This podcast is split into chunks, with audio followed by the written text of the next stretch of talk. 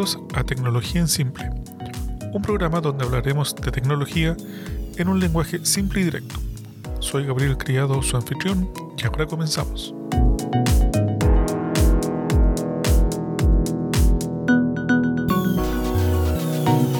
En nuestro primer episodio estaré hablando sobre privacidad y la diferencia entre software propietario y software libre.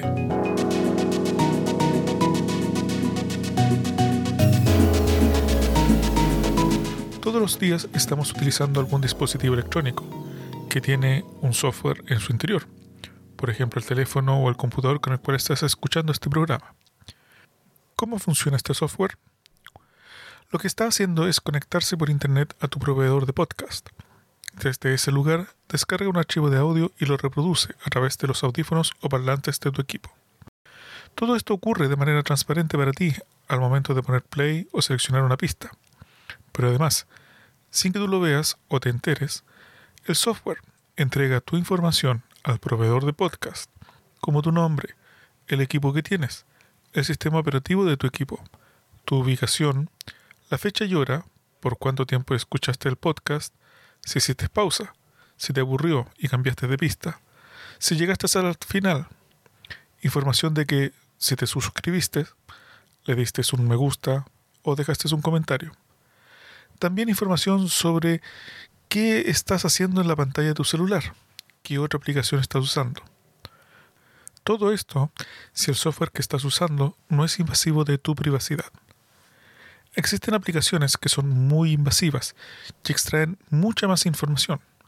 Tus contactos, tus fotos, tus videos, los registros de llamadas, tus conversaciones, los mensajes de texto y un largo etcétera. El ejemplo número uno de software muy invasivo de tu privacidad es TikTok. El problema es que mucha de esta información termina siendo vendida a empresas que recopilan tu información desde esta y otras muchas aplicaciones. A cada persona en el mundo le asignan un identificador único y con toda la información recopilada desde todas las aplicaciones que tienes en tu teléfono, construyen un perfil completo de ti. Este perfil luego es vendido sin una mayor restricción del que tengan dinero, tanto a empresas como a grandes corporaciones, a gobiernos y organismos de seguridad. Si vives en un país en donde hay un gobierno autoritario, en donde los organismos de seguridad son utilizados para reprimir, amedrentar e incluso asesinar a opositores, activistas o cualquiera que presente una amenaza, ¿no deberías preocuparte un poco de la información que estás entregando al escuchar música? Si hablamos de redes sociales, no es tanto tu información lo que les interesa, sino que eres tú. Tú eres el producto que es vendido en remates a los auspiciadores. Como a las redes sociales les interesa que veas los anuncios, te va a manipular psicológicamente para que pases la mayor cantidad de tiempo frente a la pantalla y veas los anuncios. Esta manipulación que hacen las redes sociales son las causantes de muchas de las depresiones, ansiedades e incluso suicidios en adolescentes y preadolescentes. En el futuro haré un capítulo completo dedicado a este tema. La privacidad de lo que hacemos cuando estamos conectados a Internet es un asunto que deberíamos tomarlo muy en serio. Todo lo que hacemos sobre plataformas o software propietario queda registrado muchas veces con fines poco claros, que están enterrados en largos textos legales y que son las licencias de los software, los términos de uso y condiciones y las declaraciones de privacidad, que, por supuesto, nadie se molesta en leer. Las licencias de usuario dan muchas ventajas a los fabricantes en contra del usuario final. Están llenas de restricciones. No puedes hacer esto, no puedes hacer esto otro, Muchos de los párrafos son largas declaraciones en que los fabricantes no se hacen responsables para nada y que claramente nadie lee. Pero también incluyen cláusulas de cómo van a utilizar tu información. Muchas veces dicen que van a respetar tu privacidad y que esta información no va a ser compartida con nadie, salvo con alguna de las empresas de la misma compañía. Sorpresa, una de esas empresas de la misma compañía se dedica a la venta de tu información, pero tú nunca firmaste un acuerdo con ellos, por lo que tu información deja de estar protegida. Cuando uno habla de privacidad y que es importante protegerla, no faltan los que salen con la frase del el que nada hace, nada teme, como un argumento de que no deberíamos preocuparnos por entregar nuestra información, ya que no tenemos nada que esconder. Esta frase sería cierta si los estados pudieran garantizar el irrestricto y absoluto respeto a los derechos fundamentales de los ciudadanos. Muchas veces, los que tildan de delincuentes que tienen algo que esconder, a los que promovemos la privacidad de la información, son quienes están más interesados en tener tu información con fines muy oscuros, por decirlo de manera elegante. Por otra parte, las empresas y grandes corporaciones también compran tu información, con objetivos que van desde qué tipo de anuncios publicitarios eres más susceptible, hasta qué tendencia política tienes para hacer una campaña sobre cierta postura. Muchos analistas están preocupados por esto último, ya que se está manipulando la democracia en varios países. En Chile no estamos exentos de esto. Tal como lo publicó CIPER, la aplicación SoSafe, que muchas personas utilizan, es controlada por una empresa llamada Instagis, que realiza análisis de datos de votantes para un conglomerado político, con el fin de realizar campañas electorales.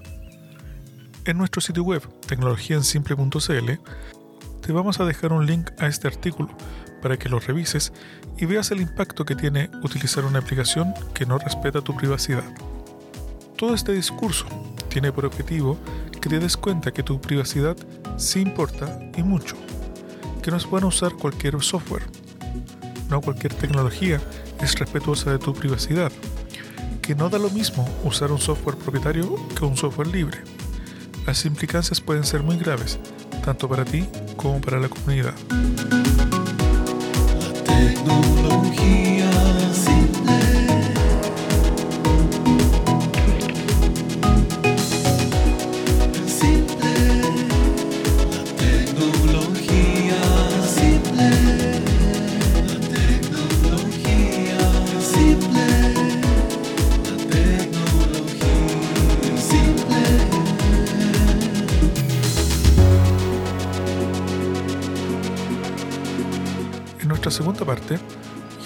Continuar, quiero que nos pongamos de acuerdo en varios conceptos que son necesarios para que todos entendamos lo mismo. El primer concepto que vamos a hablar es el de software libre.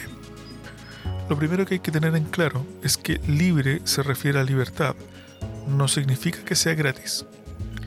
Para que un software se defina libre, se deben cumplir al menos cuatro condiciones según la Free Software Foundation. El punto cero, la libertad de ejecutar el software como se desee con cualquier propósito. 1. La libertad de estudiar cómo funciona el programa y cambiarlo para que haga lo que uno quiera. 2. Libertad de redistribuir las copias para ayudar a otros. Y 3. Libertad de distribuir copias con unas versiones modificadas a terceros. Los software que cumplen estos criterios son pocos, pero es a la aspiración a la que se quiere llegar. Si quieres saber más de la Free Software Foundation, en el sitio web de este podcast, tecnologiaensimple.cl, voy a dejar un link para que lo revises. Por otro lado, el software privativo o propietario es todo aquel software que no permite la revisión de su código fuente, no se permite su libre modificación, no se permite redistribuir o distribuir una versión modificada, Normalmente estas restricciones se encuentran en las licencias de los software que mayormente se utilizan. Claros ejemplos de ellos son el sistema operativo de Microsoft, el sistema operativo de Apple, todos los software de ambas empresas, también los software desarrollados por Google como Chrome o Chrome OS. Y por último, existe el software de código abierto, que si bien no es propietario, no cumple con el 100% de la definición de software libre. Esto debido a que algunos software de código abierto utilizan componentes de software privativo o propietario.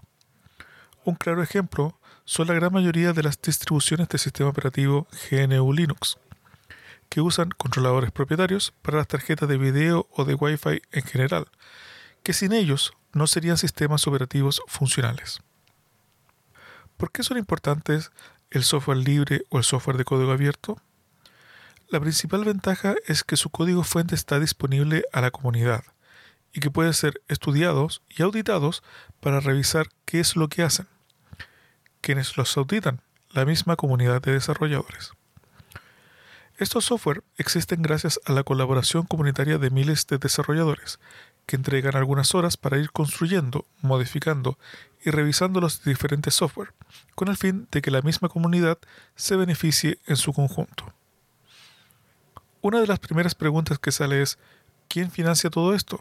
¿Cómo puedes desarrollar software y regalarlo a la comunidad? En primer lugar, gracias al aporte de miles de voluntarios, informáticos en su mayoría, que aportan con sus horas al desarrollo y mejoras de los software. También existen fundaciones que trabajan recaudando fondos para financiar estos desarrollos. Pero también existen empresas que fabrican software de código abierto, que entregan una versión a la comunidad y que tienen un soporte pagado para una versión estándar que ellos entregan. Usar software libre o de código abierto tiene una gran ventaja por sobre el software propietario. El primero y más fundamental, tú tienes el control de lo que se ejecuta en tu computador. El segundo y no menos importante, tú tienes el control de la privacidad.